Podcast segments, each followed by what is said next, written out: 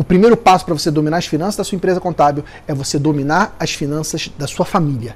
Você precisa ter clareza de quanto entra na tua conta todo mês e principalmente quanto sai e para onde sai. Você precisa dominar seus números.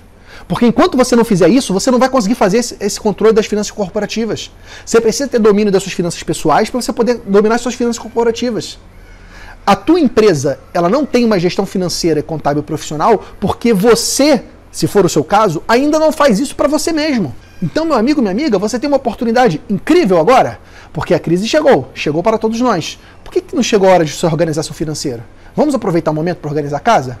Aproveita esse momento. Passa a fazer, dominar os seus números, a fazer o seu controle financeiro pessoal. E, gente, é muito fácil fazer isso. Hoje, com, com o advento dos aplicativos, o cara tem um aplicativo chamado Minhas Economias, que é o que eu uso, e tem outro aplicativo chamado Guia Bolso.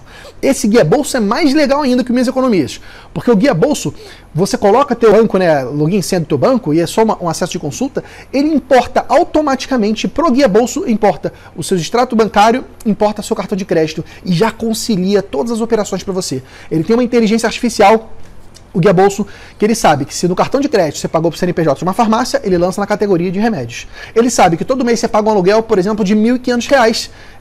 Uma vez você repetiu isso uma vez, mês que vem ele já lança para você, já classifica para você R$ 1.500 esse aluguel.